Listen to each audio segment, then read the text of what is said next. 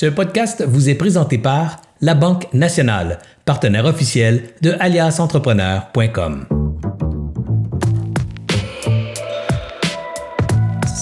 Deux écarts, et voilà, je suis en ligne. Bonsoir, mesdames et messieurs, mesdemoiselles et jeunes hommes. Je devrais avoir un crowd un petit peu plus large normalement que normal ce soir parce que j'ai une invitée qui est relativement jeune, donc forcément, elle va attirer euh, des jeunes qui l'admirent avec raison. J'ai bien hâte de vous la faire découvrir. Avant qu'on aille à Elisabeth, mon, entre, mon, mon, euh, mon invité, j'ai quelques petits trucs à vous dire. Vous savez, euh, depuis trois semaines ou à peu près, j'ai fait un petit test, bon, un petit test relativement facile sur Facebook, mais il y a quelque chose qui me dérangeait.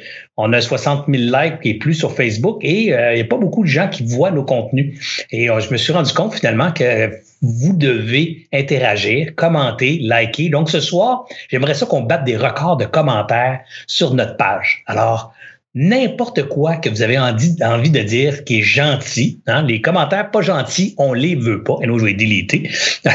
mais les commentaires gentils, donc, évidemment, c'est une blague, mais mettez des commentaires, saluez euh, notre invité, dites-nous bonjour. Bref, des commentaires pour que les gens qui sont abonnés à notre page puissent les voir. Si vous aimez nos trucs et vous aimeriez recevoir des invitations, Tony me fait, euh, Anthony me fait un petit truc euh, des petites instructions à vous dire que vous pouvez aller faire des settings dans Facebook pour pouvoir les obtenir, euh, pour avoir des notifications quand on tombe en direct. En fait, je vais lire ce qu'il m'a écrit parce que j'ai pas eu le temps de le pratiquer, mais vous devez cliquer en haut à droite sur la flèche pour les paramètres. Donc, pendant que vous me, regardez là, en haut à droite sur les paramètres, vous cliquez là, pour euh, avoir le menu des paramètres, cliquez sur paramètres de confidentialité ou paramètres et confidentialité. Là-dessus, vous allez pouvoir cliquer sur préférence du fil d'actualité et là, vous allez pouvoir cliquer sur gérer les favoris. il va, il va vous sortir une liste. Vous allez ajouter alias entrepreneur et Serge Beauchemin alias entrepreneur dans vos favoris en cliquant sur la petite étoile à côté de ces deux noms-là. Donc, vous cherchez alias vous allez voir alias entrepreneur, Serge Beauchemin alias entrepreneur va sortir dans le menu. Mettez deux petites étoiles, donc, vous les cliquez comme favori et à partir de ce moment-là, vous allez donc recevoir les notifications quand euh, on va faire un post euh, pour vous dire qu'on est en ligne et qu'on a des invités et on est, et on est en live. Alors, sans plus tarder, je vous euh, non, je vous j'ai d'autres trucs à vous dire encore. C'est pas très long. Puis Elisabeth, je sais que c'est un petit peu long parce que tu as hâte de venir te joindre à moi puis moi aussi. Mais j'en profite parce que plein de gens sur Facebook, c'est toujours un peu plus long de se connecter. Fait que moi, on fait du feeling. Je prends deux minutes de plus pour euh, plugger euh, d'autres trucs, dont mes commanditaires. On a des commanditaires qu'on aime remercier évidemment chaque semaine. La Banque nationale qui sont avec nous depuis trois ans, qui entament leur quatrième saison avec nous. Un grand merci à Martin Laurando, son équipe, toute son équipe à la Banque nationale, un gros merci. À Gendrix, euh, une solution de gestion d'agenda euh, sur mobile, sur ordinateur, firme de Sherbrooke, une firme d'ici au Québec. Allez voir ça à vraiment une belle solution. Et Planet Hoster, ici aussi une euh, société québécoise qui fait du hosting de, de, solutions web, donc de web servers et tout ça, de web services. Allez voir Planet Hoster. Alors, gros merci à nos commanditaires. Euh, vous sachez que vous pouvez retrouver l'ensemble de nos previews, de nos entrevues précédentes sur sur aliasentrepreneur.com, sur YouTube et vous les avez également en podcast sur Spotify, Google Play, Apple, iPhone et ainsi de suite. Donc vous pouvez tout trouver ça en podcast et en vidéo, évidemment, si vous préférez la version vidéo. Aujourd'hui, sans plus tarder, je dois vous confier que je suis vraiment content qu'elle ait accepté mon invitation parce que ça fait longtemps que je la suis et euh, ça fait longtemps que j'ai de l'admiration pour l'entrepreneur qui se cache derrière, derrière le, le personnage. Je dis pas qu'elle se cache volontairement, mais elle ne met pas cette cette euh, façade entrepreneuriale dans son discours. Elle parle, surtout de sa vie et de son produit dans, son environnement médiatique. Mais au fond, c'est une redoutable entrepreneur, une femme très intelligente, vraiment contente de la présenter ce soir. Écoutez ça. Elle a 1,7 million d'abonnés sur Instagram. C'est quand même pas rien. 1,7 million. Elle a bâti sa propre entreprise, Oaka euh, Swimwear, qui a, connu un chiffre d'affaires dès sa première année de 1 million de dollars. Puis vous allez voir, dès sa première année à vendre des maillots de bain, un million. On va lui demander tantôt quel âge elle avait quand elle a fait ça. Genre, c'est vraiment étonnant. Elle est, sa propre ambassadrice, donc elle est une grande influenceuse sur les réseaux sociaux, principalement sur Instagram, mais elle est ambassadrice d'une seule marque, sa propre marque, où on va y revenir. Elle a peut-être aussi fait pour d'autres marques, mais principalement sa propre marque. Ça, c'est très hot. Elle a des entrepôts, donc deux entrepôts, deux entrepôts dans le monde. Et en pleine pandémie, elle lance une nouvelle gamme de produits de sous-vêtements. Donc, l'année passée, rien ne l'arrête. Boum! Nouvelle marque de, underwear. Et, et euh, en décembre de l'an dernier, elle a frôlé le million de ventes en un seul mois. Alors, c'est quand même impressionnant. Tout ça alors qu'elle vient d'avoir 24 ans. Elisabeth Rioux, bonsoir. Allô, bonsoir. Est-ce qu'on me voit maintenant? Euh, oui, normalement, si tu parles, euh, on te voit. Oh, euh, si jamais ça marchait pas, Tony va venir nous le dire, mais normalement, on te voit très bien. OK, parfait. Bonsoir. Elisabeth, première, première chose, est-ce que je peux te tutoyer? Oui, bien sûr. Et évidemment, j'aimerais ça que tu me tutoies aussi, ça va me faire me sentir jeune. OK, parfait. On va faire ça. Elisabeth, euh, j'aimerais ça qu'on parle de. D'abord, j'ai donné bien des chiffres sur la business, puis euh, franchement, c'est impressionnant. Mais avant d'aller à l'aspect chiffres, puis taille, puis tout ça, j'aimerais ça qu'on recule à Elisabeth euh, j'allais dire plus jeune, là, parce que tu es encore très jeune, mais allons encore plus jeune. Puis là, je m'excuse tout de suite de dire que tu es encore très jeune. Quand j'avais 24 ans, maudit que j'ai essayé ça me faire dire que j'étais jeune. Parce que moi, 24 ans, j'étais pas jeune. J'étais en affaires moi aussi à ton âge. Alors, j'étais un homme d'affaires solide et sérieux. Alors, je m'excuse si je fais référence à toi comme tu es encore toute jeune, mais moi, j'ai 56 ans. Il me semble que 24 ans, c'est tellement loin dans ma vie que, évidemment, tu es toute jeune. Alors, je reviens avec ma question. Quand tu étais plus jeune, quand tu étais plus jeune, est-ce que l'entrepreneuriat, c'était quelque chose que tu rêvais, c'était quelque chose que, tu voyais possible ou même euh, un objectif dans ta vie? C'était quelque chose que je voyais vraiment beaucoup autour de moi, mais c'était pas nécessairement un but. Moi, dans ce temps-là, j'étais vraiment j'adorais la science. Moi, mon rêve, c'était de travailler à Tchernobyl. Puis comme, puis là, je suis complètement dans quelque chose de complètement différent. Moi, je voulais être chercheuse en laboratoire, etc. Mais euh, j'avais vraiment ça autour de moi parce que dans ma famille, on est vraiment des entrepreneurs, surtout ma mamie, ma grand-mère, qui est en construction en plus, puis elle qui a parti ses compagnies, puis c'est des grosses compagnies maintenant, qui a parti ses compagnies en construction dans les années, puis tout. J'ai toujours eu des discours non seulement hyper féministes, mais aussi hyper entrepreneurial venant de... Euh, de ma grand-maman, dans le fond. Fait ça a toujours été autour de moi. Puis mon père, bien qu'il n'ait pas sa propre entreprise, il travaille pour mes grands-parents. Puis mes grands-parents, justement, c'est une entreprise familiale. Fait qu'il y a toutes mes oncles, mes tantes, tout le monde travaille là. Puis euh, il a toujours comme fait partie de ça. Il est VP. Fait que, on s'entend quand tu es VP, tu connais beaucoup euh, ce qui se passe.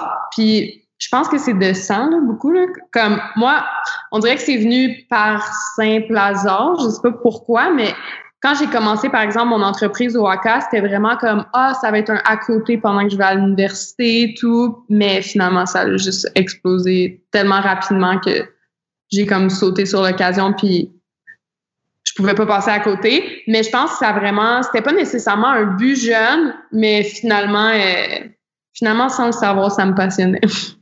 Moi, c'est quand même peu usuel, ta grand-maman qui est un, une grand-maman en affaires à l'époque de ta grand-maman, chapeau.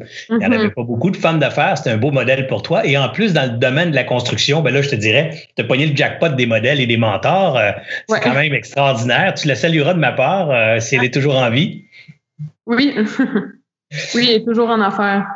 Good. Est-ce que est-ce qu'elle t'a servi de modèle euh, comme donc tu te semblais me dire que c'est arrivé un peu comme par hasard, on va y revenir un peu, mais est-ce que cette vie entrepreneuriale de tes grands-parents, de ta famille en affaires, est-ce que tu, tu sens que ça, ça a eu une influence sur, sur la Elisabeth Rioux qui arrive dans le monde de monde d'adultes ou le monde des affaires, euh, euh, je dirais, des petites affaires, parce qu'au début, dans ta tête, ça devait être des petites affaires, cette affaire-là. Mais est-ce que tu voyais déjà dans ces premières heures-là, un jour peut-être de faire des grandes affaires? Ou tu as juste dit vraiment, c'était tellement clair pour toi que c'était un à côté, je vais être sérieux, je vais aller à l'université faire des cours, puis ça, c'est juste pour le fun? Ouais, ben, c'est sûr que inconsciemment, oui, mais consciemment, en fait, moi, je travaillais, euh, j'avais été travailler au bureau à mes grands-parents, gérer, trier des factures, des trucs de même. Puis c'est quand j'ai été que je me suis dit, oh mon Dieu, je veux jamais faire ça de ma vie. Comme moi, être assis dans un bureau, c'est impossible. Puis ma mère, elle, elle avait, ma mère aussi avait une entreprise. Ma mère est, ma mère est plutôt artistique, fait que c'est pas nécessairement dans le même comme domaine puis tout, mais elle avait, euh, mes parents avaient une crèmerie puis eux leur but c'était qu'on puisse travailler jeune puis qu'on se fasse engager plus jeune, comme ça on pourrait comprendre l'argent etc. Donc mes parents avaient acheté une crèmerie vraiment juste pour nous donner l'opportunité de commencer à travailler, mais j'écoutais tout le temps beaucoup ma mère qui disait ah ma mère, elle inventait des nouveaux trucs de crèmerie. Fait que le monde aimait full notre crèmerie parce qu'elle inventait tout le temps des nouveaux desserts puis tout. C'était comme, ah, ça, ça a pas pogné à cause de telle, telle affaire. Puis on dirait que ça a commencé tellement jeune de me faire dire, ah, aujourd'hui, il y a pas beaucoup de monde parce que euh, telle, telle raison, tu sais, des, trucs niaiseux. Ah, aujourd'hui, il pleut ou comme s'il y avait un match de hockey, c'est sûr qu'il allait avoir pas beaucoup de monde, mais après le match de hockey, full de monde. Fait que c'était toutes des réflexions que veut, veut pas quand t'entends ces réflexions-là à comme 14, 15 ans on dirait que ton cerveau, à un moment donné, il commence à penser de cette façon-là, je pense. Fait que ben je pense ben que c'était vraiment de cette façon-là. C'est vraiment intéressant ce que tu dis, puis je sais pas si tu t'en étais rendu compte déjà avant, là, mais tu sais, c'est quand même exceptionnel de parler de ta grand-mère, puis là, de parler de ta mère, puis, mm. puis de toi aujourd'hui, jeune femme entrepreneur qui, qui a beaucoup de succès. Euh, je trouve que c'est une belle lignée féminine. On voit pas ça souvent. Tu sais, on mm. voit souvent la mère, la fille qui, qui copie son père, ou, euh, mais là, la grand-mère, la mère, la fille, c'est vraiment wow. Euh, bravo en tout cas à, cette génétique qui, qui, qui t'accompagne. je dirais, Elisabeth, tu nous as parlé de. Tu es arrivé un peu comme par hasard. Parle-nous de ce hasard d'Instagram, parce que si je ne me trompe pas, c'est d'abord et surtout Instagram qui t'a mis au monde. Ouais, ben, écoute, en plus, moi, j'étais bien Facebook dans le temps, mais ma vraie passion quand j'ai commencé les réseaux sociaux en tant que tel, c'est que j'étais vraiment passionnée de photographie. Puis, euh, oh, on partage la passion pour la photo, alors moi aussi, j'aime beaucoup la photo. Ouais, ben c'est ça, j'adorais. Fait je revenais le soir, puis si je me rappelle à tout, tout, tout, tout, tous les jours, je revenais le soir à la maison, puis il était environ 5 heures, puis là, je savais que le soleil allait se coucher, fait que là, il fallait que je me dépêche à mettre mon outfit, puis tout, puis là, j'allais avec mon ami dehors, on allait dans le champ à côté, puis je regarde mes vieilles photos, toutes mes photos sont quasiment pareilles, tu sais, mais on allait prendre des photos, puis à tous les jours, puis là, puis déjà, à cet âge-là, j'avais comme 15 ans, puis j'étais genre, OK, là, je dois poster à 18 heures parce que le monde sont revenus de l'école, mais c'est comme à peu près à l'heure du souper. Fait que c'est l'heure que le monde regarde leur sel, puis c'est pas. Fait que je calculais vraiment mon temps, puis tu sais, je pensais déjà au truc. Je sais même pas pourquoi je pensais à ça. On dirait que ça me venait tout seul, là, comme OK, mais là, le monde en Europe, ils regardent leur sel avant d'aller se coucher. Fait que là, si je le pose trop tard, le monde en Europe le verront pas. Puis comme je sais pas pourquoi je pensais déjà à ces trucs-là à cet âge-là, mais mais, euh, mais c'est des beaux réflexes, c'est des très beaux réflexes parce qu'en fait, c'est l'attitude que tu avais besoin pour créer cet, engouement pour, pour la jeune femme que tu étais déjà. Euh, et, et ça, c'est pas étranger au, succès que tu as connu tout de suite après, parce que c'est mm-hmm. probablement cette attraction-là qui t'ont donné l'idée de dire je pourrais vendre des choses. Ben c'est ça. Au début, j'étais sur Facebook, puis euh, finalement, je me suis comme transférée à Instagram parce que mon ex tripait sur Instagram. Puis moi, j'étais bien gros comme oh non, Facebook, c'est ma vie. Puis finalement, j'ai transféré à Instagram. Puis euh, c'est là que ça a vraiment plus grossi. Qu'on a commencé à avoir un peu d'entreprises sur euh, Instagram. Puis là, c'est vraiment comme les premiers, je me rappelle dans le temps, c'était les iSmile. Puis tu sais, il y avait peut-être 10 grosses compagnies Instagram, mais pas grand-chose. Puis il y avait comme deux compagnies de maillots bain connues. Puis quand, quand moi, j'ai commencé, j'étais comme OK, mais tu sais, si eux, ils le font, moi, je pourrais le faire. Puis je vendais déjà un peu des trucs sur Facebook, tu sais, les genres de black market, puis tout ça. Je faisais comme... J'avais genre 15 ans, j'achetais, tu sais, on entend toute cette histoire-là, mais comme j'achetais genre sur Black Market, ah, il y a un téléphone cellulaire, il est juste 100 pièces mais je sais, je pourrais leur vendre 150, fait que je l'achetais, puis je le revendais la même journée, puis des trucs de même. Je trouvais tout le temps les moyens parce que moi, je me faisais pas engager nulle part. J'étais vraiment pas charismatique. Euh, j'ai beaucoup de la misère à m'exprimer. Je suis moins pire aujourd'hui, mais avant, c'était vraiment terrible. J'étais, Je suis vraiment introvertie. Là. J'avais pas d'amis à l'école puis tout. Puis moi, trouver un emploi, c'était impossible. Fait qu'il fallait tout le temps, je me trouve un moyen de me démerder par moi-même sans dépendre de n'importe qui d'autre parce que personne voulait travailler avec moi. Fait que bref, je me suis toujours comme un peu démerdée par rapport à ça. Puis un moment donné, euh, ça, ça a vraiment été comme par hasard, je me suis dit, je revendais des maillots en fait pour une compagnie.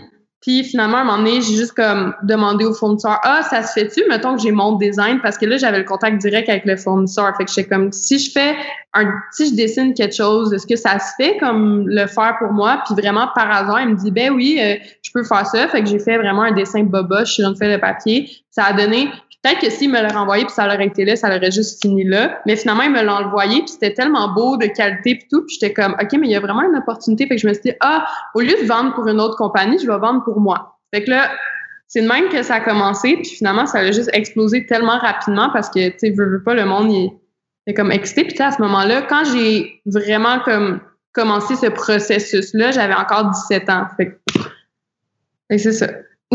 Ben, c'est quand même c'est quand même extraordinaire les beaux réflexes, les bons réflexes que tu avais déjà à ce jeune âge tu as, mentionné que tu as vendu des produits pour les autres. Donc, tu as embarqué au départ dans cette, euh, dans cette communauté d'influenceurs, d'influenceuses ou d'influenceurs qui, qui, quelque part, euh, monétisent leur image pour obtenir leur image, leur personnalité, pour obtenir en retour des, des commandites. Est-ce que tu as fait ça longtemps ou, euh, ou, pendant quelques semaines, quelques mois ou pendant deux ans? Non, pendant quelques semaines. Ça a vraiment pas, ça a vraiment pas été long. Puis, tu sais, je pense qu'à ce moment-là, j'avais comme 10 abonnés, quelque chose de même. C'était même pas. Donc, rapidement. Pas influenceuse là, à ce moment-là. J'étais engagée en tant que juste j'en vendais puis je rendais. Dans le fond, moi, la différence, c'est que si le monde achetait directement sur le site de la compagnie, vu que ça venait de l'Australie, il devait payer des frais de douane, non, non. Puis moi, j'ai faisais venir, puis ça faisait en sorte que ça coûtait moins cher de douane. Fait que le monde économisait. Fait que je vendais vraiment comme juste aux gens autour de moi en tant que tel. Je faisais même pas encore de livraison. C'est là qui est fascinant, euh, Elisabeth, quand, on, quand on, découvre ton histoire, c'est la quantité de bons réflexes que tu avais. on peut dire, ah, t'es chanceuse au bon moment et tout ça. Les gens ont le droit de dire ce qu'ils veulent. Mais moi, ce que je trouve intéressant dans ton histoire déjà, c'est, les réflexes d'affaires, qui sont des caractères qui étaient presque innés, que tu as entendus dans les, tu sais, euh, pick-up, tu as ramassé dans les conversations de tes parents, tes grands-parents, les gens autour de toi qui parlent business. Tu as ramassé quelques concepts qui sont devenus intériorisés. Tu n'as pas eu à aller les apprendre en théorie dans des livres. Ils sont, ils sont arrivés en toi, puis ils ont éveillé des, beaux, des, des bons réflexes, dont celui de vendre tes propres produits. Parce que à partir du moment où tu as fait ça, là, tu as commencé à créer de la valeur. Parce qu'il y a deux mhm. choses qu'il faut qu'on comprenne en affaires, surtout quand on démarre en affaires, c'est que souvent les gens sont attirés par se créer un revenue stream, se créer un revenu, de l'argent pour eux autres, puis ils se disent, oh my God, j'ai fait 100 000 cette année ou j'ai fait 150 000 cette année. Mais ça, c'est pas de la valeur. Ça, c'est un revenu. La valeur est quand le revenu est prévisible, c'est-à-dire quand ce revenu-là devient un revenu prévisible les années subséquentes, là, on peut commencer à dire c'est de la valeur parce que quelqu'un pourrait acheter le concept pour avoir les revenus prévisibles des prochaines années. Toi, tu as eu le réflexe de dire, c'est quoi, je vais créer ma marque, donc je vais vendre mes produits. Du coup, tu es en train de séparer la femme, la femme que tu es, la jeune femme que tu étais, mm. de cette marque que tu construis. Puis ça, moi, je trouve ça extrêmement impressionnant. Puis je t'avoue, je te le dis candidement, là, avec euh, beaucoup d'admiration, de, c'est ça qui m'a fasciné chez toi. Je regardais beaucoup d'influenceurs, tu étais la seule ou à peu près qui vendait ses propres produits. Puis euh, on parle de il y a six ans de ça, dans, toute cette euh, vague de premières influenceurs et influenceuses qui, qui étaient sortis. Bravo à toi, en tout cas, d'avoir, ça. Je parle beaucoup, moi, parce que je te le dis, je suis vraiment admiratif de, la jeune entrepreneur que tu es.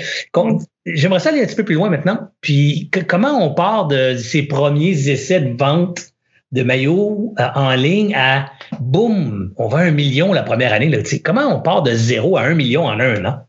Mais honnêtement, je m'en ai pas rendu compte nécessairement comme sur le coup. C'est plus comme quand on est arrivé à la fin de l'année. Pour de vrai, à ce moment-là, j'avais même pas comme, j'avais plus les chiffres en tête. J'étais juste tellement passionnée par juste je créais mes maillots, puis je voyais, tu sais, mes premières commandes, c'était genre, justement, dans ce temps-là, le shopping en ligne était plus commun en Australie, puis tout ça. Là. Maintenant, au Québec, euh, c'est rendu plus commun, mais dans, dans le temps que j'ai commencé, le monde commandait en ligne au Québec, c'était pas encore super... Euh, fait que toutes mes commandes, c'était à l'international, puis je trouvais ça tellement nice que là, c'était mes produits que je voyais. Puis moi, mon rêve, c'était, je tripais sur des filles d'Instagram, tu sais, des filles vraiment... Tu sais, les filles qui ont... qu'aujourd'hui, ont comme moins d'abonnés que moi, mais dans le temps, c'était comme c'était eux que je tripais dessus puis j'ai suivais bien gros puis tout ça puis c'était mon rêve de voir porter mes maillots. Fait que des fois je travaillais juste pour pouvoir payer une fille pour qu'elle mette mes maillots puis que ça marche ou pas ça me dérangeait pas à ce moment-là. J'avais juste 18 ans. Mon but c'était ok la fille elle vient tu sais j'avais pas t'avais pas fait le lien de la carrière entrepreneuriale encore?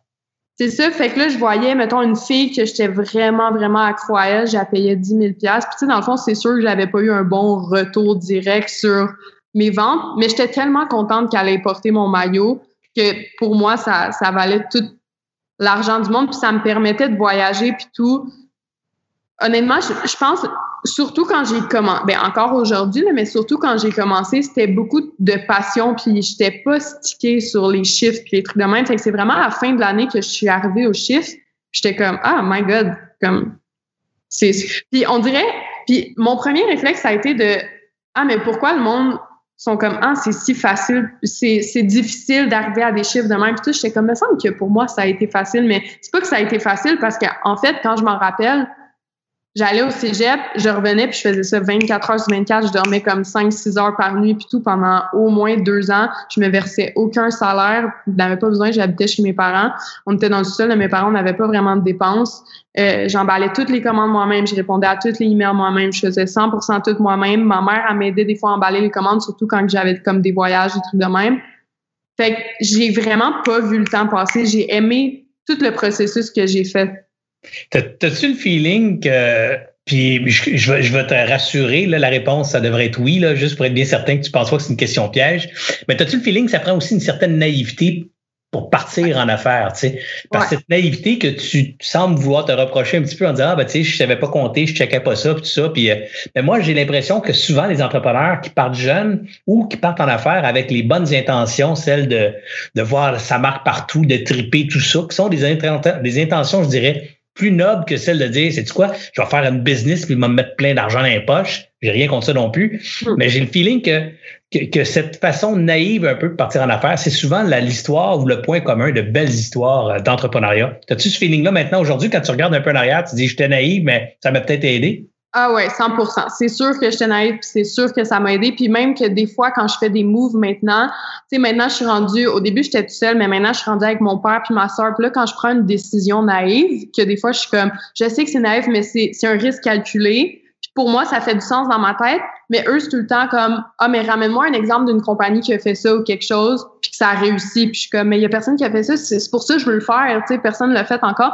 Fait que souvent, j'ai encore ce, ce truc. Parce que ma soeur, elle étudie à McGill en marketing. Fait qu'elle est beaucoup comme Amène-moi un tableau graphique avec les chiffres. Moi, je suis comme mais tant que je mets du temps puis que c'est rentable puis que ça marche, là, au bout de la ligne, on fait de l'argent. C'est pas grave si on pourrait faire 3% de plus. Je suis comme, je vais pas passer 30 euh, heures par semaine pour savoir comment on fait 3% de plus. Je vais passer 30 heures par semaine à faire grow de 40 000 fait que, En tout cas, moi, je, suis pas, je suis tellement pas comme graphique, toutes ces affaires-là. Pour moi, tant que ça marche, j'y vais. Puis des fois, je m'ennuie encore de comme pouvoir y aller vers cette naïveté-là, mais c'est sûr que quand l'entreprise grossit puis ça devient plus gros puis il y a plus de monde involved, t'as quand même pas le choix parce que moi, j'avais, moi, j'étais un peu reckless aussi à ce moment-là. Je veux dire, j'habitais chez mes parents. Mon entrepôt, c'était le sous-sol de chez mes parents. Fait que, tu sais, même si je faisais tout cet argent-là, à chaque fois que je prenais un risque dans ma business, je me disais, OK, mettons, cette fille-là, je la paye, c'est tout l'argent qui reste dans le compte de banque. Je me dis, même si demain matin, il y a zéro dollar dans le compte de banque de Waka, ben j'ai encore des maillots à vendre, puis ma brand est grosse. Fait que, pas grave, on, va juste j'avais pas beaucoup de responsabilités, mettons, à ce moment-là. C'est différent maintenant quand tu as plein d'employés, des entrepôts, puis tout ça. Mais c'est le fun quand tu commences de même, justement.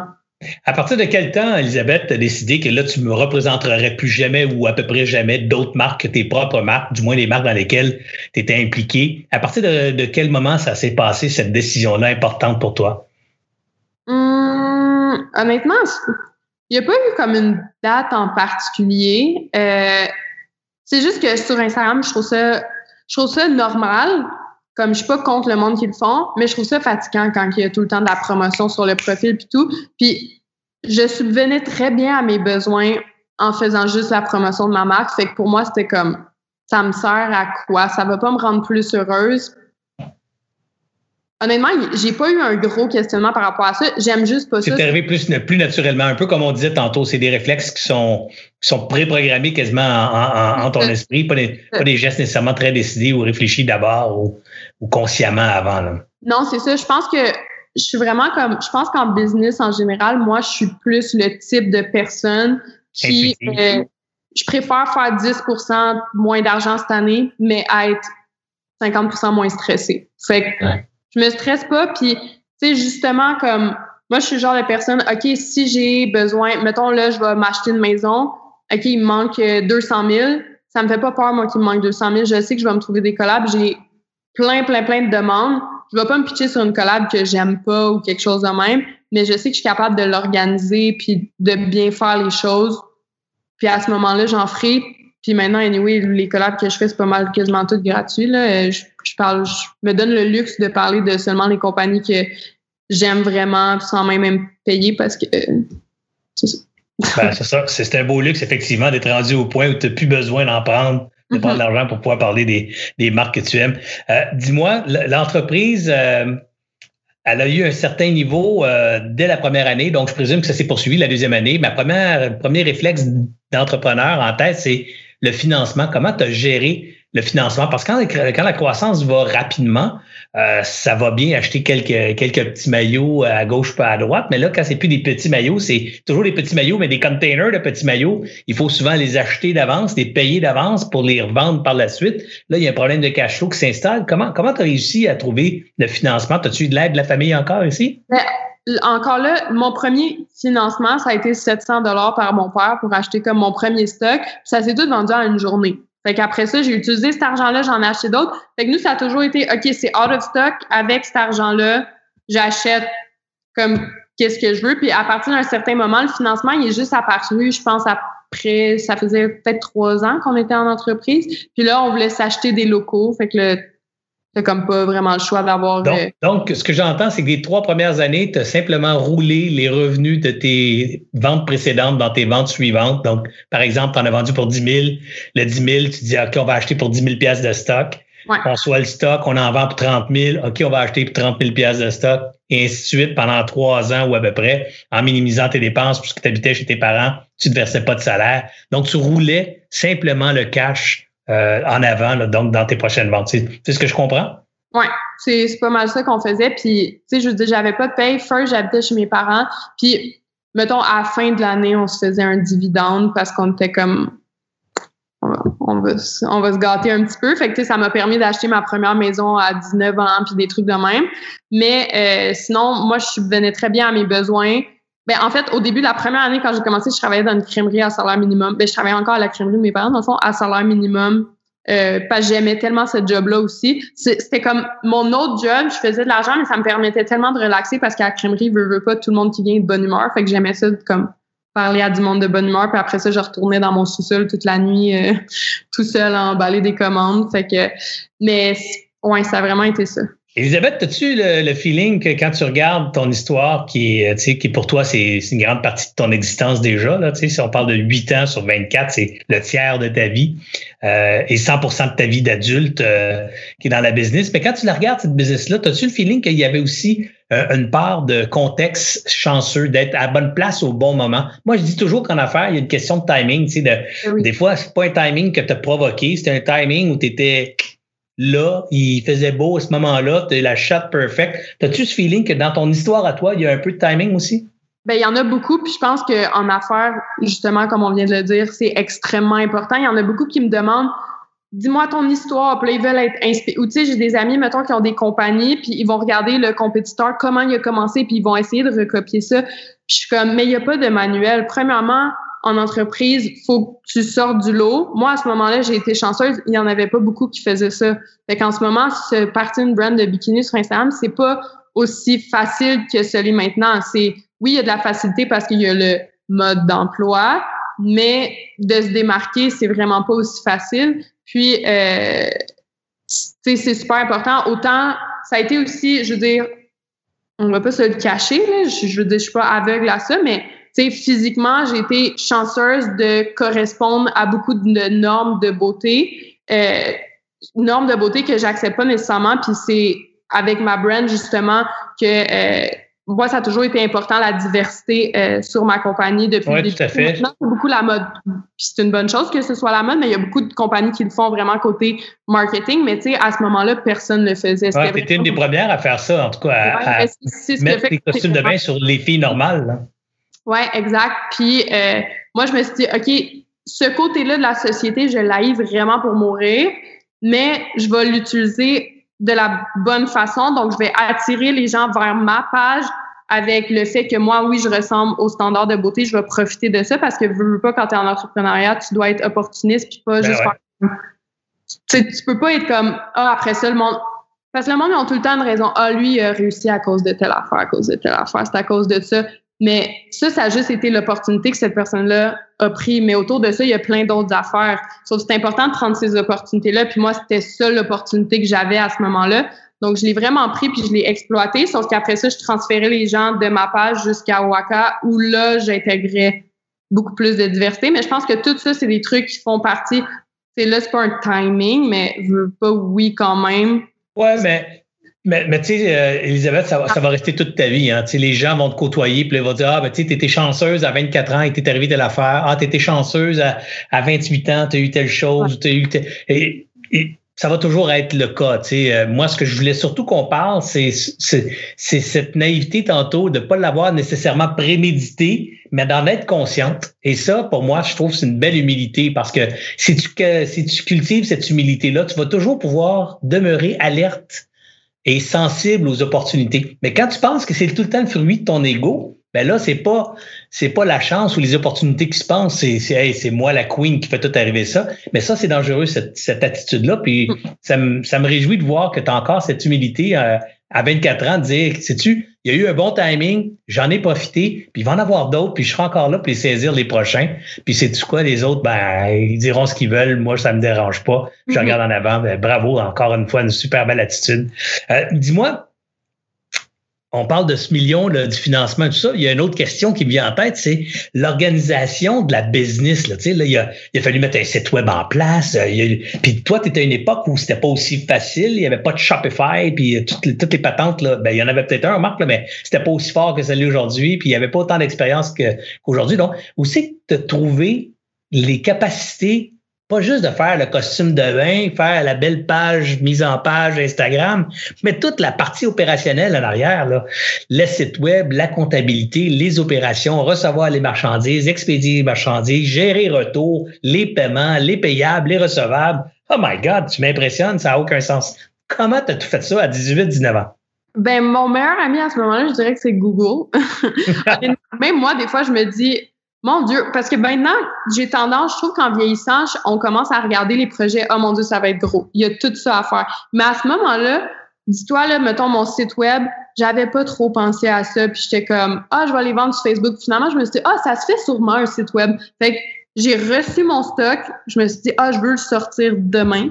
Fait que je me j'ai juste googlé comment se créer un site web. Et en une soirée, je me suis comme, j'ai passé la nuit à faire ça, je me suis créé un site web. Mais là, la seule affaire compliquée, c'était de, de plugger le compte de banque entreprise euh, au site web. Mais en fait, on n'était pas super, ben pas, on n'était pas légaux, là, au début, mais tu sais, mon père se dit, ah, c'est sûr qu'on va faire moins de 15 000 la première année. Fait comme, tu sais, à ce moment-là, t'as pas besoin de t'enregistrer, ben, de, t'enregistrer pour les taxes.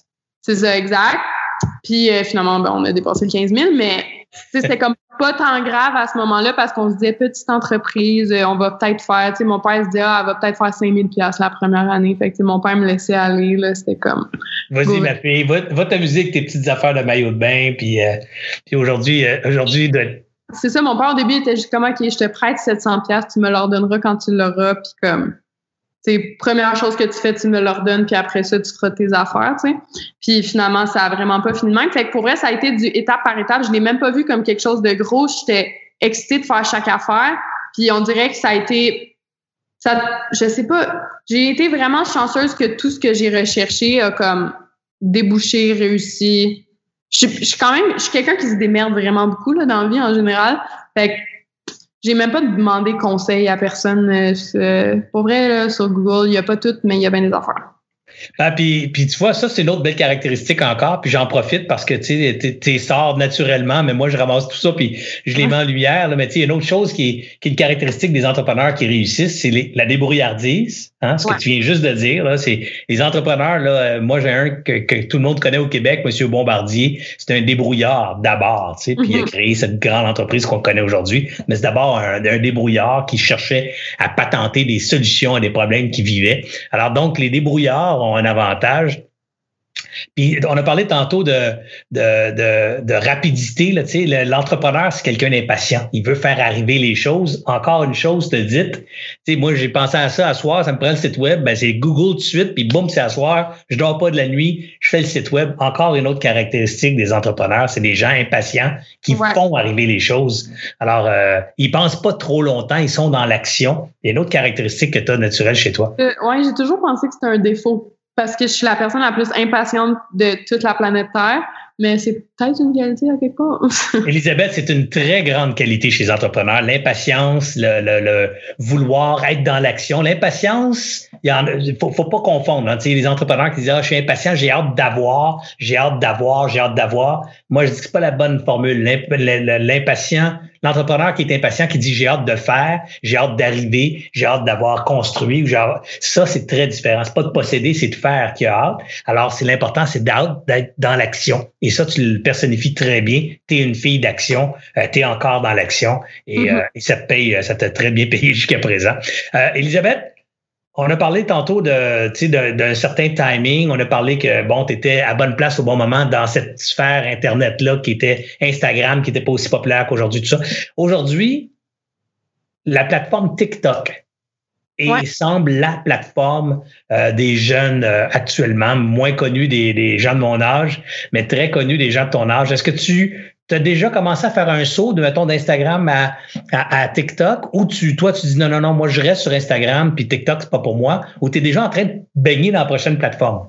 Euh, ben, dans le fond, moi, ça, c'est mon avis personnel. Euh, moi, je pense que TikTok, ça va être temporaire. Un peu comme Musically, Vine, puis tout. C'est toutes des plateformes qui sont apparues puis qui ont fait grossir des gens comme ça se peut pas, mais ces, ces plateformes-là ont fini par mourir, puis ces gens-là ont resté gros, mettons, sur Instagram. Fait que c'est sûr que c'est une bonne vague à prendre quand elle vient, mais euh, je pense que TikTok, ça descend déjà un petit peu, là, comme euh, le, il y a de moins en moins de monde qui y vont. Le hype, ben, il est vraiment pas fini, là, mais c'est de moins en moins. Euh, c'est sûr que c'est, je l'aurais pris, mais comme j'ai dit tantôt, je suis le personnage d'entrepreneur qui, euh, je préfère faire 10% moins d'argent, 50% moins de stress. Puis moi, à ce moment-là, j'avais beaucoup de trucs qui arrivaient. Au moment où TikTok a explosé, j'ai beaucoup de trucs qui arrivaient dans ma vie personnelle. Euh, entre autres, j'étais enceinte. Euh, fait que ça a juste été un, j'avais j'avais pas de temps. Euh, ça a été comme une, une vague que j'ai juste décidé de pas prendre puis que j'ai complètement accepté de pas la prendre. Puis euh, aujourd'hui, pour ceux qui ont embarqué, je suis super content pour eux. Mais personnellement, c'est une vague que j'ai décidé de juste pas prendre. Puis euh, live, on le voit que l'application a commencé à descendre un petit peu. Ben, tu dois rester très à l'affût, toi, de ces nouvelles plateformes-là. Là. Tu sais, comme Clubhouse, ben, qui n'est pas, pas rapport, là, mais ce que je veux dire, c'est les nouvelles plateformes qui émergent, tu dois certainement être toujours en train de checker où qu'est-ce qui se passe sur ces plateformes-là, puis ça peut être la prochaine plateforme sur laquelle Elisabeth Rioux va s'installer, ou au contraire, euh, si c'est pas la bonne ou tu la sens pas, tu vas rester euh, campé sur tes positions. Ouais, je pense que c'est important aussi de, de hum, de se concentrer. Ben, moi, je suis vraiment comme ça. J'aime mieux me concentrer sur ce à quoi je suis le meilleur, puis j'aime mieux être comme le meilleur là-dedans parce que je me dis, exemple, euh, on a, encore là, il y, a, y a toujours Facebook, Instagram, mais je sais que la clientèle Facebook, on va vendre beaucoup moins que la clientèle Instagram. Je pourrais être super présente sur les deux, mais si je concentre toutes mes énergies à Instagram, je sold out mes trucs pareils. Fait que pourquoi j'irais mettre mon énergie à Facebook?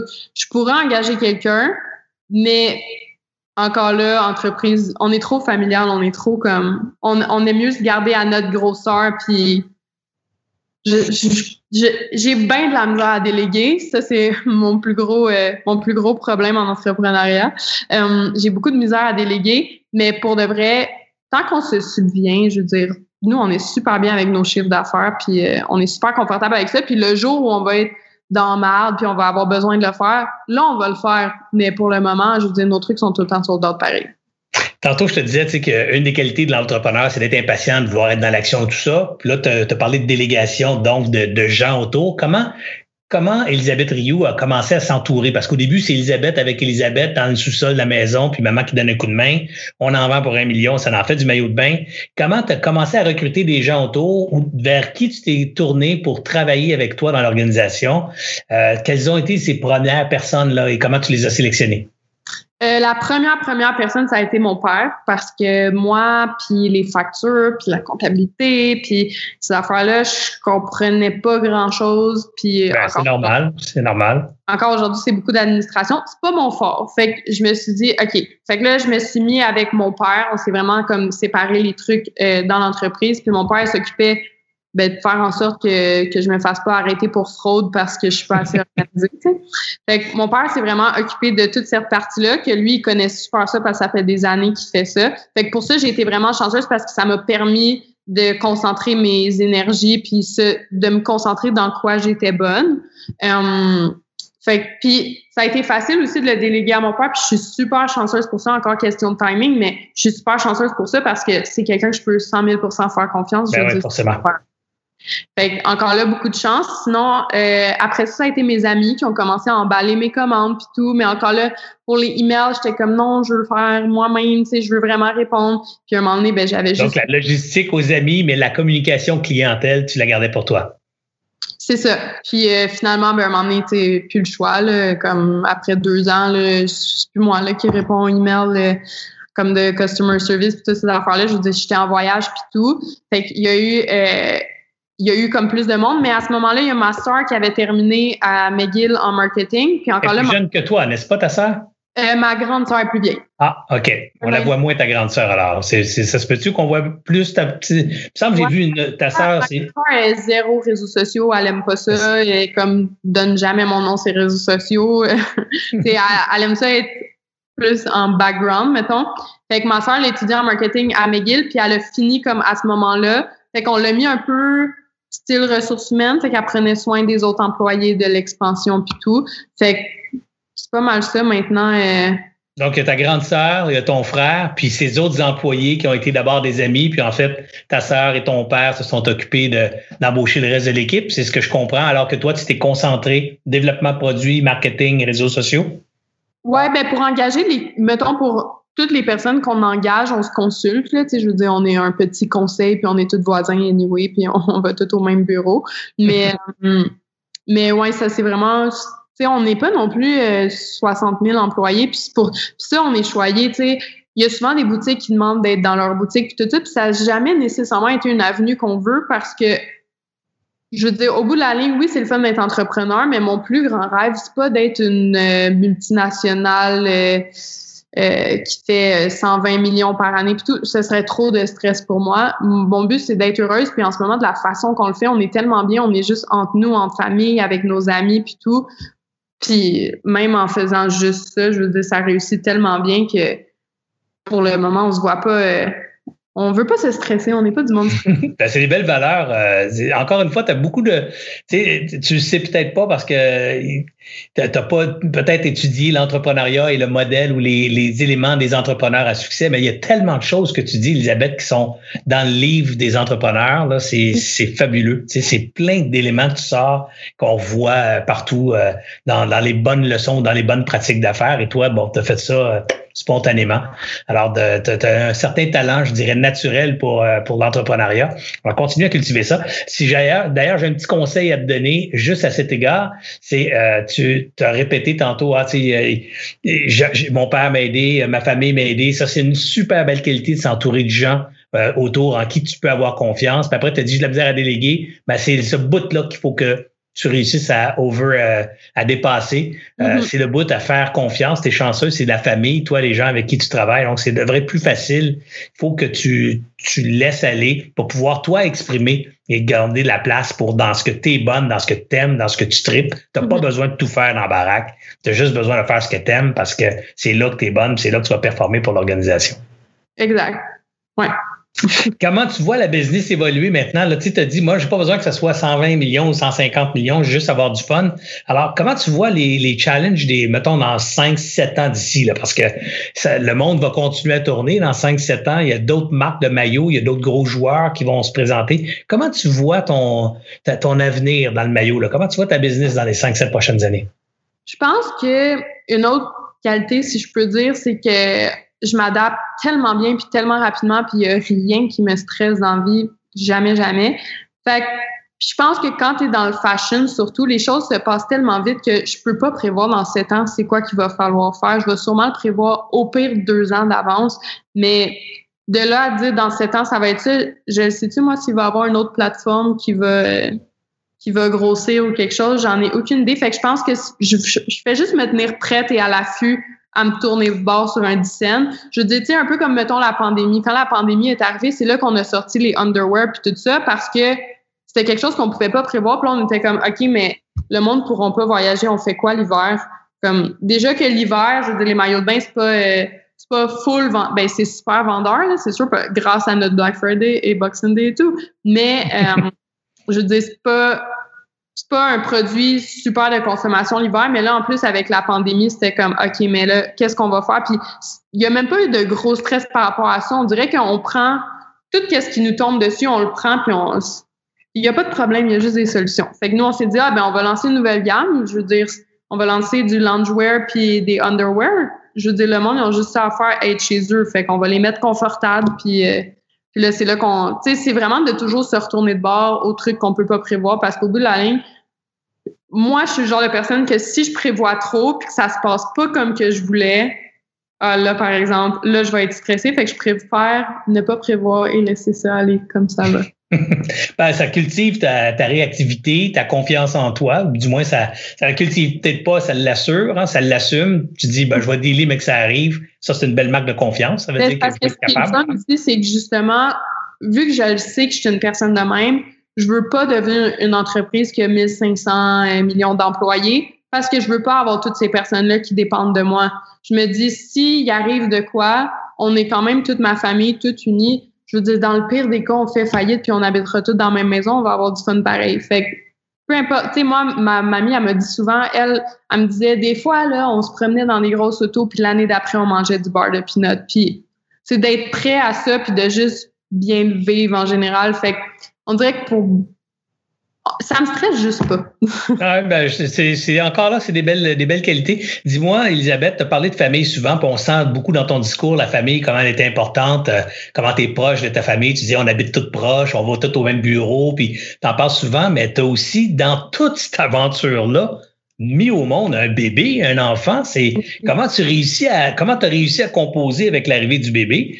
Euh, moi, je viens d'être grand-papa, donc je vois mon fils là, qui, qui, qui deal avec la, venue de sa petite fille dans sa vie, puis l'impact et le chamboulement que ça a créé. Mais toi, tu es en plus en train de gérer le business qui explose. Comment comment tu as réussi à composer avec l'arrivée du bébé euh, et, euh, et la business? Ben, encore là, je pense qu'en premier, c'est justement de ne pas le voir comme un problème, mais comme une une opportunité. Il y a juste des solutions, tu sais. Juste, tu sais, je veux dire, je pense que le bébé, ça a toujours été mon rêve. Fait que c'était comme impossible pour moi que ce soit une barrière. Puis, ouais, j'ai laissé, comme mettons dans la dernière année quand j'étais enceinte puis tout, j'ai vraiment comme un peu mis de côté, tu sais, mon Instagram, j'avais toujours, moi, tout, tout, tout, ça faisait des années, je publiais une ou deux fois par jour. Puis pendant que j'étais enceinte, je publiais une fois par semaine ou des fois ou deux semaines. Puis c'était juste d'être prêt à ça, puis de savoir que ça va être de même, puis de se dire, OK, en ce moment, comme je prends une pause, mais quand je vais revenir, je vais vraiment revenir. Puis en ce moment, c'est ça qui arrive, c'est qu'on est revenu en novembre avec nos sous-vêtements, puis tout ça. Fait que, honnêtement, j'aimerais ça dire, ah, c'était un gros défi, on a passé par-dessus, mais c'est tellement comme une journée à la fois. Il n'y a, pas un aspect bohème un peu en toi, Elisabeth, là, ce, une journée à la fois, pas trop penser au lendemain. Ça te ressemble-tu un peu, tu penses? Je pense que oui, parce que mettons, mettons je compare, tu sais, je voyage souvent avec mes amis influenceurs puis tout ça, puis c'est comme, tu sais, eux, euh, eux, ils s'attendent à ce que, vu qu'on voyage avec moi, ça va être sur la grosse hôtel puis l'affaire, puis je suis comme, ah non, moi, euh, moi, un petit limiteur avec plein de fourmis, euh, ça me dérange pas. Ben là, avec un bébé, c'est différent, mais je je sais pas, je pense, je pense que je suis heureuse dans la vie. Fait que, ben, ça paraît, ça paraît. Tu sais, t'es pas, euh, t'es, pas une drama queen qui cherche le problème partout. En fait, et moi, je te vois toujours souriante et de bonne humeur. Alors, forcément, tu peux être une fille qui a le bonheur facile. Euh, dis-moi, euh, donc, le bébé arrive, ça n'a pas été un problème, mais je suis quand même curieux. Comment tu concilies aujourd'hui, maintenant, la, la, le, bébé? Tu vas-tu porter ta fille à garderie? Tu vas travailler au bureau? Tu vas la rechercher? Ou, la, ta fille fait partie de ta journée de travail? Comment tu mets ta fille maintenant dans ton quotidien? Euh, justement, je la mets dans mon quotidien, puis je pense que je me considère juste chanceuse de ne euh, pas avoir de boss, d'être mon propre boss. Ça fait que je peux me créer mes propres horaires. Euh, à part, des fois, j'ai des meetings ou des trucs de même. Mais tu sais, à ce moment-là, euh, je veux dire, j'emmène ma fille avec moi. Puis on dirait qu'on est tellement humain aussi dans l'entreprise que même si j'ai un meeting avec Victoria, qui whatever, une, des filles au bureau, j'emmène Wolfie. Si elle pleure, euh, c'est correct. Puis je suis chanceuse aussi, j'ai un bébé facile. Là, elle pleure pas beaucoup, puis elle s'adapte à n'importe quoi.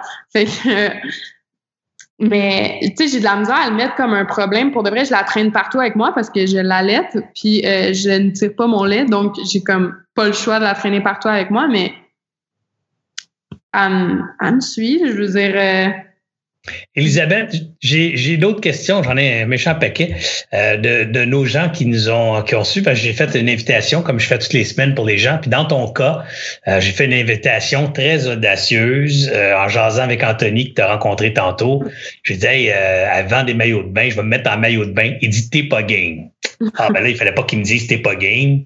S'il y a quelque chose qui me challenge, c'est bien t'es pas game. Alors, je me suis mis en maillot, puis je me suis mis dans mon spa dehors avec Quand il neigeait, j'ai invité les ah. gens dans mon maillot à t'inviter. Puis j'ai invité les gens à poser des questions. Donc, j'ai plein de questions que j'aimerais t'adresser, qui sont des gens qui, euh, qui ont pris le temps de les écrire et de les envoyer auparavant. Puis Marianne en a fait une synthèse. Alors, je te poserai quelques-unes de ces questions-là. Et euh, mais avant tout, j'en avais une pour moi comment tu deals avec les haters? Parce que toi, ta vie est tellement exposée, tu sais, ta vie personnelle, j'ai vu, comme je te suis, j'ai vu beaucoup de, de in and out dans ta vie de voyage, de, de, de conflits, de, de toutes sortes de patentes. Puis moi, ben, je te vois comme une de mes petites filles ou de mes enfants, puisque tu as l'âge de mes enfants. Fait pour moi, c'était, j'avais envie des fois de te prendre dans mes bras, de te dire, oh my God, pauvre petite, tu sais. Mais, mais c'est pas tout le monde qui a les mêmes réactions que moi, parce que des fois, je voyais des commentaires qui sont vraiment désagréables. Comme, comment tu réussis à dealer avec ça, mais surtout t'en détacher pour que ça t'affecte pas? Euh, ben, je dirais pas que ça m'affecte pas, parce que c'est sûr que je veux pas, on est tous des humains, fait que c'est sûr que ça l'affecte à quelque part. Mais euh, je suis quelqu'un qui se met tout le temps, tout le temps, tout le temps dans la peau de l'autre personne. Fait que j'essaie tout le temps de voir la perspective de l'autre personne. Puis souvent, on peut comme comprendre. Tu exemple, le commentaire qui va revenir le plus souvent. Tout ce qu'il a fait, c'est montrer ses fesses. C'est tout ce qu'il a fait. Je me dis, au pire, c'est quelqu'un chez eux qui sait pas encore que les jeunes, ils mettent des photos en maillot de bain sur Instagram elle s'est dit, ah, je vais aller voir ce quoi qu'elle fait. Elle est allée sur ma page, elle a rien lu, elle a rien regardé, elle a juste dit ça. Fait qu'on dirait que juste d'humaniser les commentaires, ça fait juste en sorte que ça me dérange moins après parce que je suis comme, ah, au pire, c'est la perspective qu'elle a eue parce qu'elle a juste vu telle affaire. Puis, je pense que l'important, c'est juste de démêler aussi qu'est-ce qui est quelqu'un qui fait juste hate. C'est facile, tu sais, quelqu'un qui fait juste tout le temps t'envoyer des commentaires négatifs, c'est tellement facile de le mettre de côté parce que c'est comme, des commentaires non constructifs, puis de voir qu'est-ce qui est constructif comme une occasion de s'améliorer ou de faire les trucs mieux. Justement, tu sais, il y en a qui vont se plaindre euh, n'importe quoi, là, peu importe, mais c'est de voir le constructif puis de l'utiliser au lieu de le voir comme une attaque, puis tout ce qui est pas constructif, ben justement, tu le mets de côté puis t'es comme. Parce que ce qui est arrivé aussi, c'est quand, quand j'ai commencé à faire des, tu sais, mettons, Denis Lévesque, ces affaires-là, là, il y a eu des gens de l'autre génération qui ont commencé à embarquer puis qui comprenaient justement pas c'était quoi, tu sais, la sphère des réseaux sociaux puis pour eux, c'était comme... Puis on dirait qu'à ce moment-là, là, eux, ils faisaient plein de commentaires, mais moi, j'étais jeune à ce moment-là, tu sais, veux, veux pas, quand t'as 18, 19 ans, t'es dans l'âge où tu crées un peu ta confiance puis tout ça. Fait que je prenais tout ça au sérieux, je prenais ça pour du cash puis... Euh, j'essayais de prouver, puis j'essayais tellement de prouver au monde que ça, ça m'embêtait tellement, mais je suis tellement passée à d'autres choses maintenant que. Ah, puis, puis tu sais, pour, pour, euh, pour te voir ou te donner une autre perspective peut-être sur la situation, mais c'est faut comprendre que beaucoup de gens de ma génération peut-être euh, n'étaient pas conscients qu'on pouvait faire ce que tu faisais presque comme travail. Tu sais. Donc, euh, les, ces gens-là euh, connaissent la profession de mannequin professionnel, par exemple, et jamais ils vont juger une jeune femme de 19 ans qui fait des défilés de mode en petite tenue, euh, avec une, mm. pas en petite tenue dans le sens un maillot de bain, mais avec une, un, bout de, de, tissu sur le corps, un corps nu, puis elle est sur un, un walk, sur un catwalk à Paris, genre, puis tout le monde applaudit, ils vont dire, oh my God, c'est une grande modèle internationale.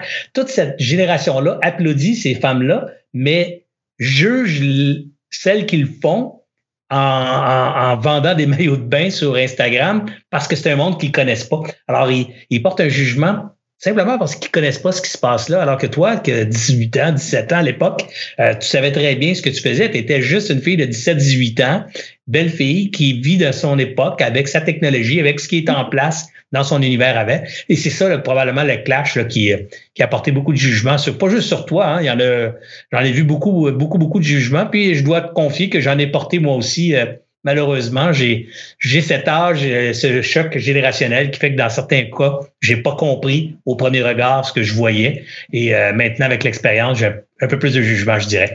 Mais on va aller, on va sortir de là. Enough of me, euh, assez de mes questions.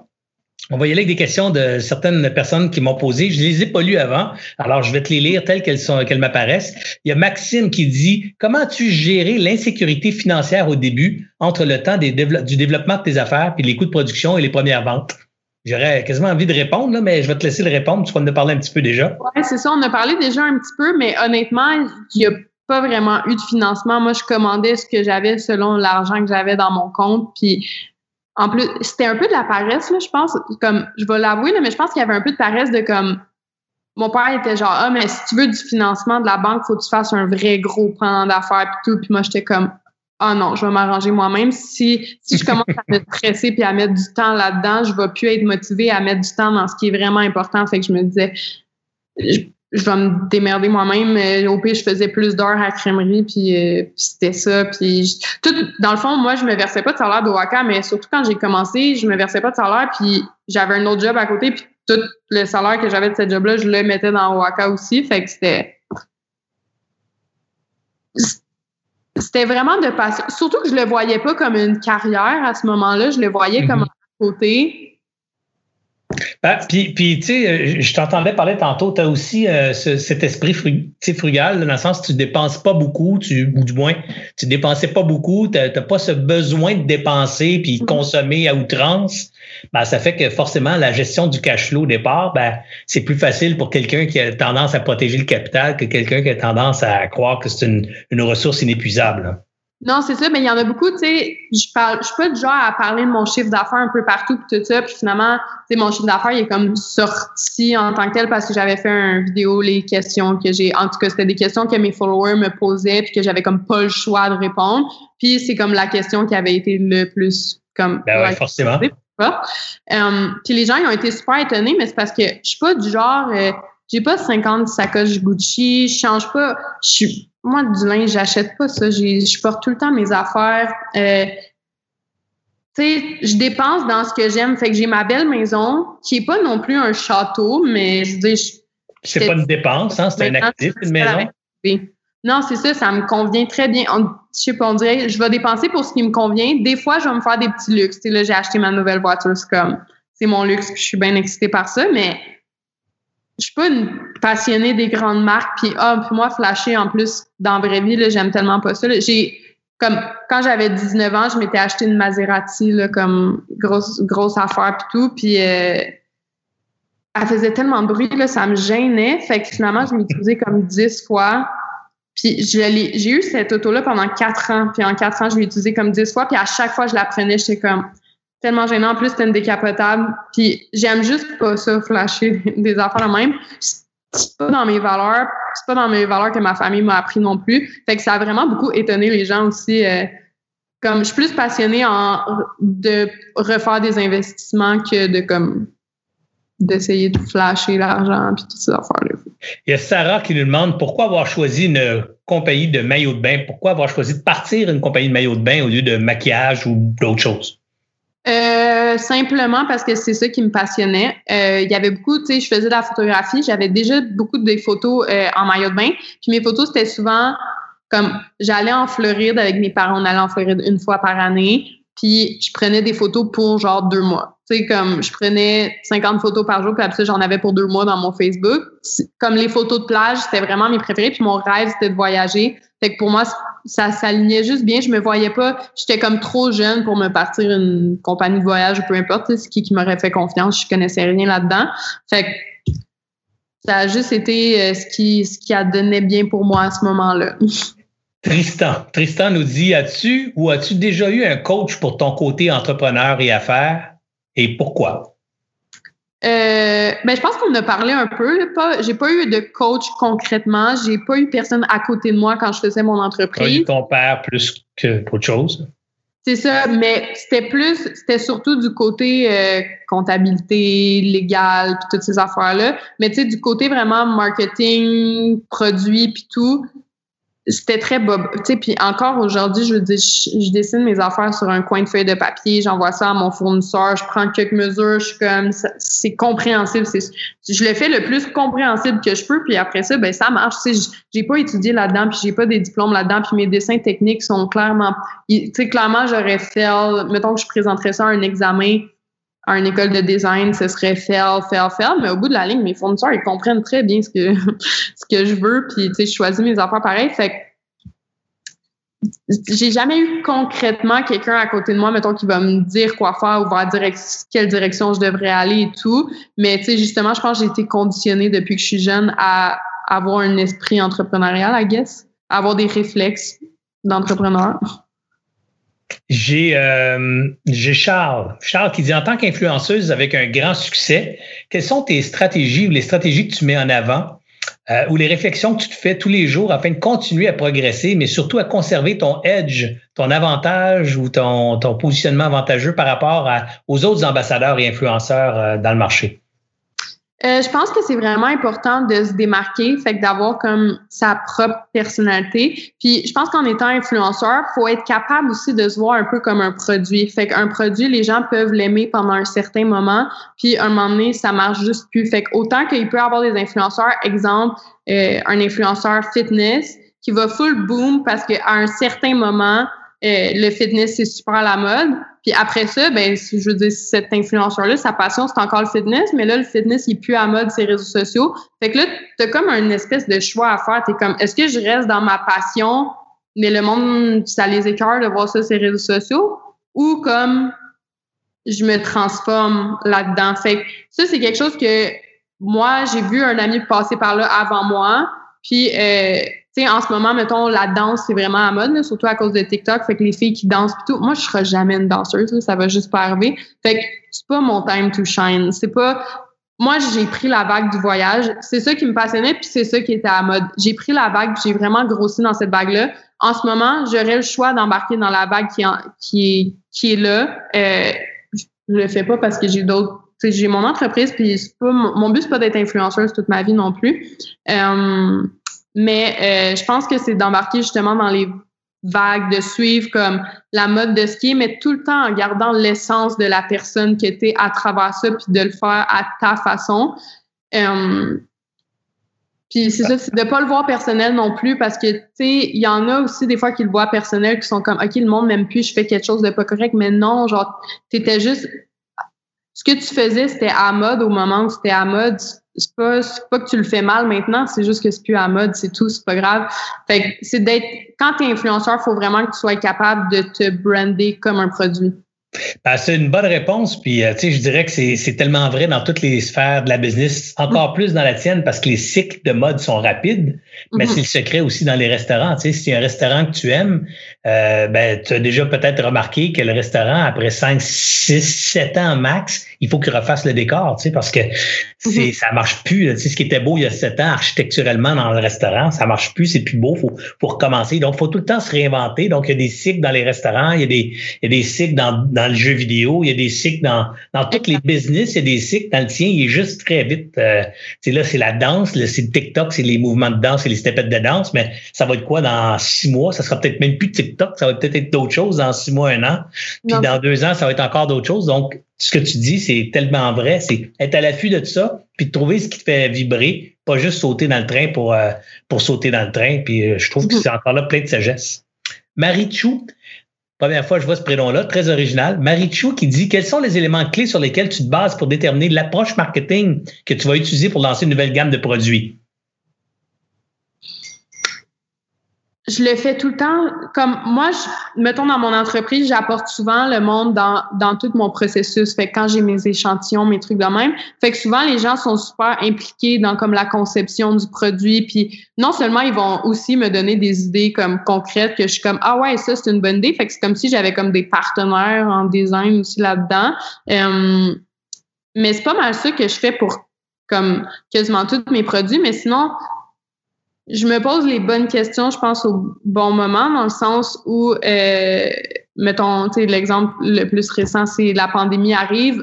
OK, il faut que je fasse quelque chose d'autre parce que là, les maillots, ça ne marchera pas. Qu'est-ce que je peux faire?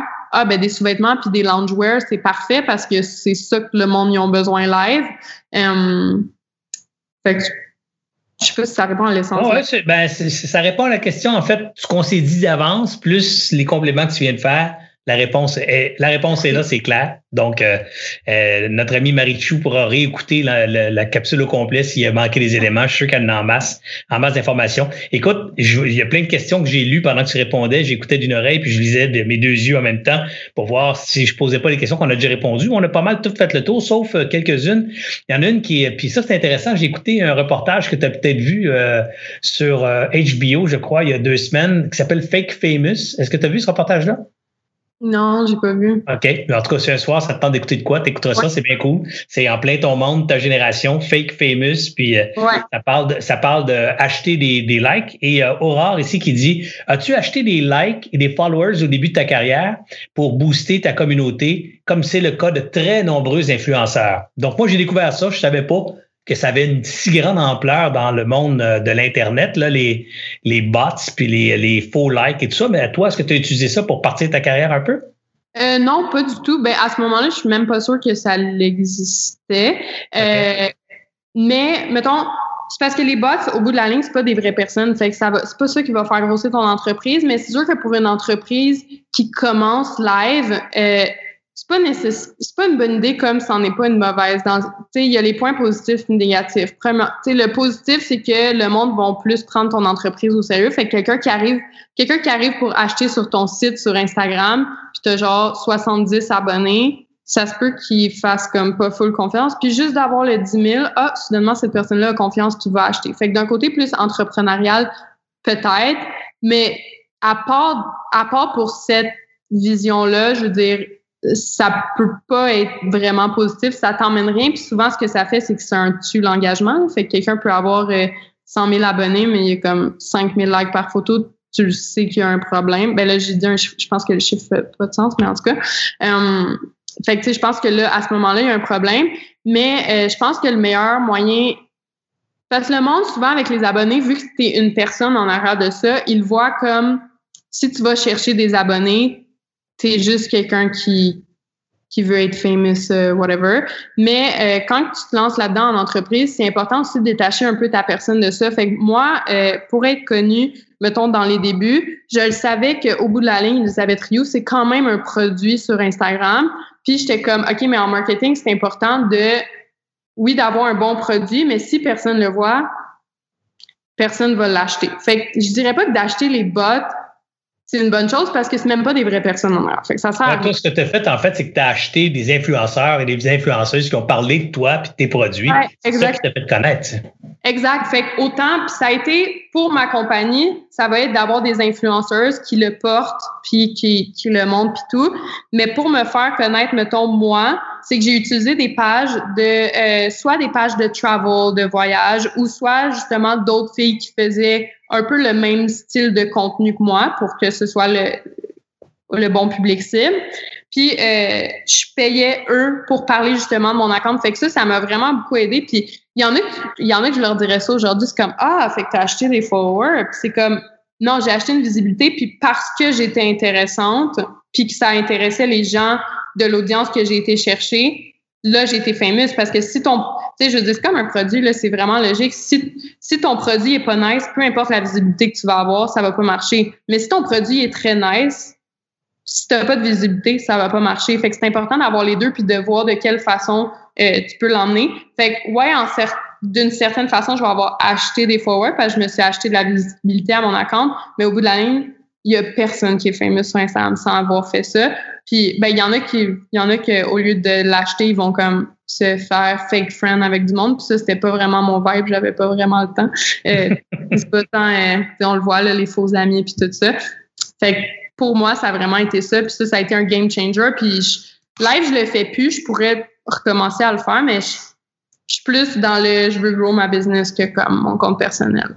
Oui, puis, euh, puis euh, je pense que l'essentiel de ton propos, c'est avoir des followers. Si tu pas capable de les convertir en revenus, ça sert pas à grand-chose sinon que de flatter ton ego. Puis toi, ben, ton goal, ton objectif, c'était de bâtir une business, du moins d'avoir suffisamment de revenus pour te triper puis vivre tes rêves. Donc, tu pouvais pas juste avoir des likes si tu Il n'y avait pas de moyen de convertir ces likes-là en revenus. Donc, des faux likes pour toi, c'était pas excitant.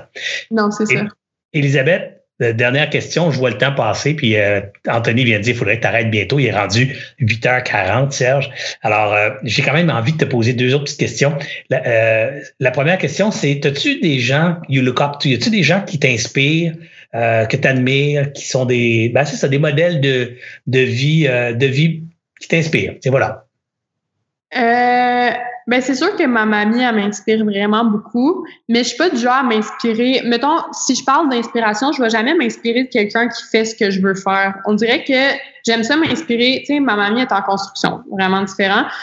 J'ai l'impression que quand les gens s'inspirent trop de quelqu'un qui fait ce qu'ils veulent faire, fait que mettons, euh, tu as une compagnie de sport puis tu es vraiment inspiré de Nike, tu as trop une tendance qui peut être inconsciente à copier puis à reproduire tout le temps, tandis que quand tu euh, quand tu as comme une inspiration qui est dans quelque chose de différent, ton cerveau, il va plus OK, de quelle façon je peux emmener ça différemment pour que ça matche avec ce que je fais puis tout? Fait que je dirais honnêtement vraiment ma mamie, mais sinon euh, mes inspirations, c'est plus du monde qui sont arrivés à certains buts. Puis je suis comme OK, comment je fais moi pour aller à ce but-là que mettons quelqu'un qui est là, puis je suis comme ah, je vais regarder tout son parcours pour le reproduire puis me rendre là. Je sais pas si c'est clair, mais. Oui, oui, ouais. non, non, c'est clair. C'est ce que tu veux, c'est de marcher dans tes propres pas à toi. Et pas nécessairement dans les pas d'un autre, suivre la recette d'un autre. Tu veux créer ta vie, tu veux créer ton histoire, puis tu regardes des gens qui l'ont fait et c'est ces gens-là qui t'inspirent parce qu'ils sont rendus là où ils voulaient. Mais le chemin qu'ils ont parcouru, c'est pas nécessairement ça que tu as envie de copier. Tu veux faire ta propre route aussi. C'est tout à fait toi. Et la dernière question, celle qui tue, qui est, qui est pas dessus, mais qui est là, puis qui est écrite deux fois dans mes listes de questions que j'ai entendu au moins quatre, cinq fois avant de te voir, c'est Serge, demande-lui, là, en 2021, aujourd'hui, elle a une jeune entrepreneur qui vient la voir, là, qui, qui t'écoute la soir, là, puis qui est toute contente de t'entendre. C'est sûr qu'elle a envie de te demander comment je fais, moi, pour partir en 2021 une business, pas de maillot de bain, mais ma business à moi, mes affaires à moi, là, sur les réseaux sociaux. C'est quoi les trucs, les conseils que tu, me donnerais à cette, cette jeune personne, pas nécessairement d'âge, là, mais en affaires, là, qui commence là, puis qui rêve de faire une vie semblable à la tienne? Euh, honnêtement, c'est sûr que le contexte n'est pas exactement le même, mais je pense que je pense que justement, les gens s'attendent à ce que je leur donne, euh, puis qu'on leur donne juste en général un livre comme Ah, tu dois faire ça, puis ça va fonctionner. Mais je pense, concentrez-vous sur vous, demandez-vous c'est quoi moi qui fait en sorte que tout le monde est là, puis moi j'ai ce petit truc-là que je pourrais vraiment mettre comme le plus d'énergie dessus, qui pourrait m'élever. Pensez à vous, c'est quoi que vous avez de différent des autres qui pourrait faire en sorte que vous vous démarquez? Fait qu'il n'y a pas une réponse parce que la personne qui écoute en ce moment c'est sûr qu'il y a quelque chose, que ce soit ta passion pour whatever what. Je veux dire, en ce moment, surtout, c'est surtout que sur les réseaux, il y a tout type de personnes, ce qui fait que même si tu es un passionné de, de course, je veux dire, il y, a, y a du monde comme ça sur les réseaux sociaux. Fait que moi, je peux pas te dire c'est quoi que le monde de course ils veulent puis tout, mais toi, tu le sais probablement plus parce que tu as un avantage parce que tu es déjà là-dedans. Fait que je pense que c'est vraiment d'embarquer sur les opportunités qui viennent euh, à vous, puis de pas avoir peur d'en profiter, de pas avoir peur des gens autour qui vont dire ah ouais mais toi tu as juste réussi parce que si parce que ça. Euh, c'est vraiment important. Puis un autre conseil que j'aimerais donner, c'est laissez-vous pas influencer par parce qu'il y en a beaucoup, il y a beaucoup de, de, de personnes un peu blabla là, tu sais qui qui parlent tout le temps d'entrepreneuriat, qui font des conférences d'entrepreneuriat, mais que tu es comme, OK, mais c'est quoi ton entreprise? C'est quoi que tu fait? Euh, il y a beaucoup de parleurs sur les réseaux sociaux. Fait que oubliez pas ça, qu'il y en a beaucoup qui ont la côte fake it till you make it. Euh, oui, OK, ça peut marcher, mais laissez-vous pas embominer par ça. Tu sais, la fille qui a commencé puis que ça fait un mois qu'elle est en entreprise puis elle est comme, j'ai cinq designers, je travaille 24 heures sur 24, euh, j'ai comme c'est pas nécessairement vrai. Le monde, ces réseaux sociaux, ils disent qu'est-ce qu'ils veulent. Fait faites votre propre parcours avec vos propres opportunités, puis allez à votre vitesse, puis arrêtez de vous comparer aux autres. Ben, c'est des beaux conseils. Euh, c'est quand même très paradoxal ou ironique. Une influenceuse qui dit ne vous laissez pas influencer. C'est très drôle. ben, c'est surtout de ne pas se comparer parce qu'au bout de la ligne, je veux dire, en business, c'est vrai, tu sais, on dit que c'est un monde de requins, mais c'est vrai que c'est un monde de requins. Puis on a chacun des opportunités différentes. Puis c'est vrai que la vie est pas juste puis qu'on n'a pas toutes les mêmes opportunités, mais au lieu de passer son temps à se plaindre, à se dire ah ouais mais lui il a eu telle affaire, lui il a eu telle affaire, mais voyez vous qu'est-ce que vous avez puis capitalisez là-dessus. Ben, c'est tellement une belle phrase, celle-là. Voyez ce que vous, ce que vous avez, puis capitalisez là-dessus. J'arrête pas de répéter aux entrepreneurs qui me demandent c'est quoi le, bon investissement? Je veux investir mon argent, Serge. Tu es un investisseur. Dans quoi je devrais investir? Dans Bitcoin, dans l'or, dans Tesla. Et, et je leur dis toujours, si tu n'as pas beaucoup d'argent, la place où tu devrais prendre cet argent-là puis l'investir au complet, c'est sur toi. Mhm. Investis d'abord sur toi, particulièrement quand tu es jeune. Investis dans ton développement, dans tes compétences, dans tes connaissances, dans le développement de ton réseau, dans ton savoir-faire. C'est le meilleur retour sur investissement que tu peux avoir, c'est d'investir sur toi. Et tu viens juste de le dire encore une fois, de façon tout à fait naturelle. Elisabeth Rioux, un grand merci. J'espère que notre entrevue aura permis à plein de gens qui ne connaissent pas, d'un, de te découvrir, de deux, de voir qu'il y a beaucoup de belles, euh, de belles pas, pas de belles, mais des beaux, tiens, des beaux principes d'affaires que, que, qui sont dans ton vocabulaire naturel, que tu n'as pas eu à apprendre à l'école ou à lire. C'est juste là. C'est comme apparu spontanément. Alors, comme certaines personnes ont de l'oreille musicale, tu sais, tu sais pas pourquoi, ils ont quatre ans, puis ça joue déjà du piano. Tu ne me feras pas à croire qu'ils ont appris le piano à quatre ans avec un prof. Ils l'ont dans le sang, ils ont ça dans les doigts, dans le corps, dans les oreilles. Ben, toi, tu as la business sense euh, naturelle. Continue de le développer.